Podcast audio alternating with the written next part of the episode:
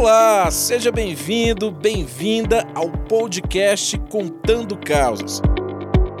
Uma produção da Coordenadoria de Rádio e TV do Superior Tribunal de Justiça. Nesta série, o tema central gira em torno de um dos sentimentos que move o mundo: o poder? Não, o amor. Mas não tô falando só daquele momento carinhosinho, enzinho, não. É o amor com regras. Daqueles com todas as expectativas e objetivos, sabe, alinhados no papel ou planilha, para ninguém se apaixonar mais do que deve e causar um problemão que muito bem poderia ser evitado, obrigado. Se enquadra nesse perfil? Então fica comigo. Este episódio é para você. Agora, se você está no início de relacionamento e ainda não fez essa organização conjugal, Presta atenção no nosso bate-papo porque pode te ajudar de alguma forma a não cair em cilada, hein? Afinal, o combinado não sai caro. Eu sou o Rafael Porfírio e começa agora o episódio mais prático do que romântico. Imagine a seguinte situação: você começa a namorar uma pessoa. Só namorar, hein? Aí ela ou ele pede para você assinar um documento prometendo que se o relacionamento acabar, cada um fica com seus próprios bens. Não tem essa de dividir casa, carro, dinheiro, não. Parece estranho, mas o documento tem nome. Se chama contrato de namoro. É uma forma de colocar no papel: olha, por enquanto a gente está só conhecendo, é só namoro, isso aqui não é família ainda não, nem união estável. Isso é ser mais prático do que romântico? Enfim, em busca de respostas, eu encontrei a especialista em direito de família e das sucessões, a advogada Tereza Cristina Monteiro Mafra. Oi, Tereza, bem-vinda.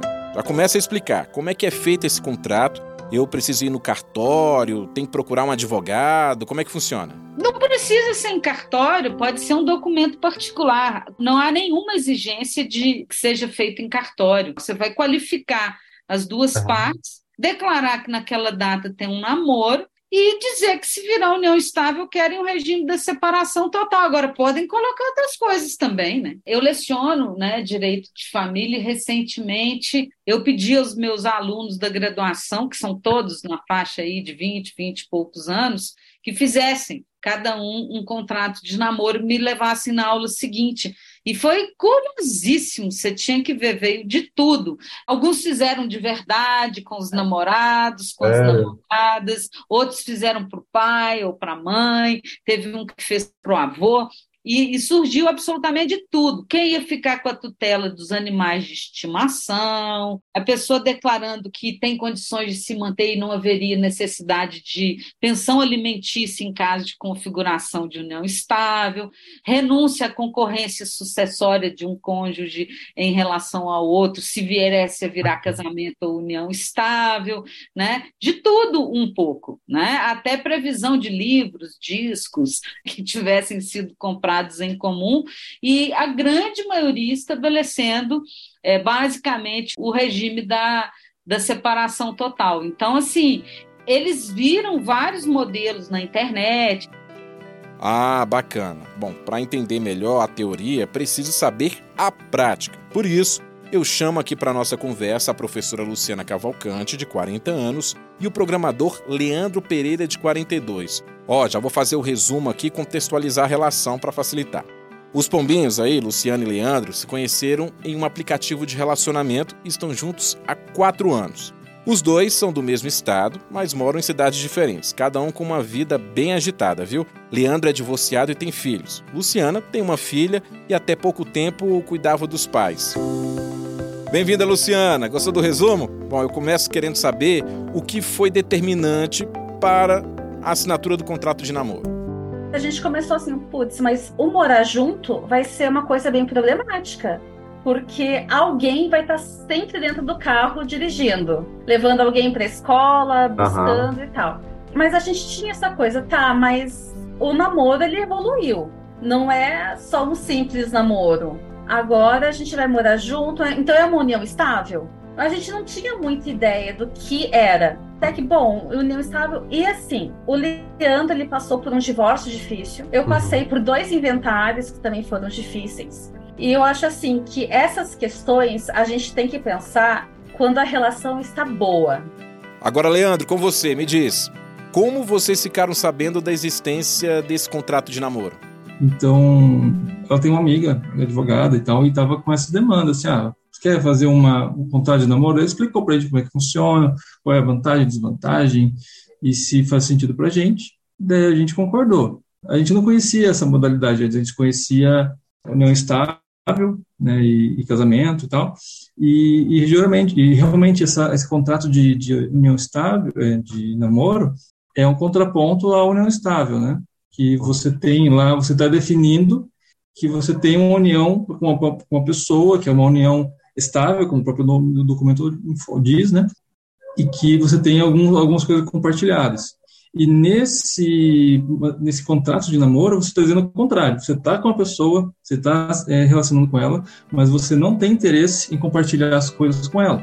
Ó, oh, no documento que Leandro e Luciana assinaram, consta que o estado civil de cada um continua sendo a de solteiro. Ah, e para ficar bem claro, e aí eu chamo de volta a Tereza Cristina, que é especialista em direito de família e das sucessões, 3. O contrato de namoro não gera regime de bens, dever de pensão alimentícia, nada disso, né? E é o que o Leandro falou, é o contrário do que a união estável. Explica melhor. É um documento profilático. É assim, olha, eu estou namorando. Eu já vou dizer que se por acaso esse negócio virar união estável, eu já, desde o momento inicial, estou junto com meu namorado, com a minha namorada, optando pelo regime da separação total de bens. É uma medida preventiva, por isso que a gente utiliza em planejamento patrimonial. É, e essa compreensão se enquadra no que o judiciário chama de namoro qualificado, um assunto já pacificado no STJ e que merece atenção. O namoro qualificado é uma evolução do afeto em que as pessoas estão juntas, mas não têm a intenção de constituir uma família. O simples fato de morar junto não caracteriza união estável, da mesma forma que morar em casas separadas ou possuírem a estabilidade da união. No namoro qualificado, o casal que adquirir um bem e eventualmente o relacionamento acabar, aquele que se sentir prejudicado se ambos contribuíram aí para essa aquisição do bem, pode pensar aí numa ação de indenização que vai tramitar numa vara comum e não em uma vara de família por não ser uma união estável. Acho que deu para entender o que eu expliquei, né? Agora, Tereza, só para ampliar aí o nosso conhecimento, o contrato de namoro ele não se assemelha nem com o contrato de união estável com separação total de bens, né? Tem o seguinte detalhe: se eu digo que hoje eu não tenho intenção de constituir família e que o relacionamento é um namoro, meu objetivo é ter um documento que prove que naquela data não era união estável que eu posso acrescentar neste documento que caso venha virar união estável, seja separação total. Por que, que eu não faço direto um documento de união estável? Porque eu não estou convencido que é uma união estável. Eu não quero que seja caracterizado como tal. Ó, oh, Leandro e Luciana, não estou querendo azarar o relacionamento dos dois, tá? Mas fazendo uma pesquisa aqui sobre as regras do contrato de namoro, eu vi que se um dia é, você, sei lá, um dos dois, por acaso terminar e quiser questionar na justiça esse tipo de contrato, o judiciário vai analisar os requisitos. São as características da relação que vão indicar se é um namoro ou se alcançou uma outra categoria de regime conjugal. Ah, já teve um caso desse tipo aqui no Superior Tribunal de Justiça, de relatoria do ministro Marco Aurélio Belize. Diz aí, Cristina.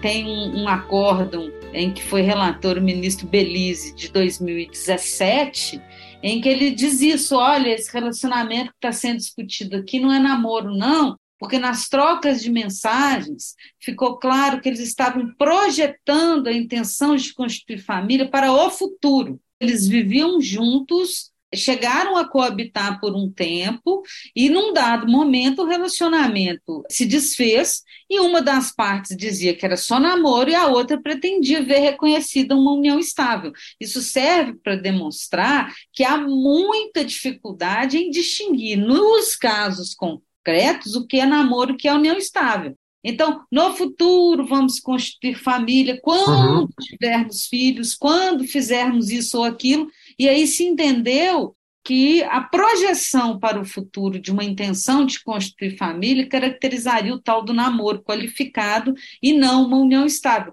Mas veja que essa é uma discussão que começou na primeira instância, foi julgada pelo Tribunal de Justiça do Estado do Rio de Janeiro e, subsequentemente, chegou ao Superior Tribunal de Justiça. Veja o nível de complexidade desse tipo de situação. E aí, Leandro e Luciana, pretendem continuar?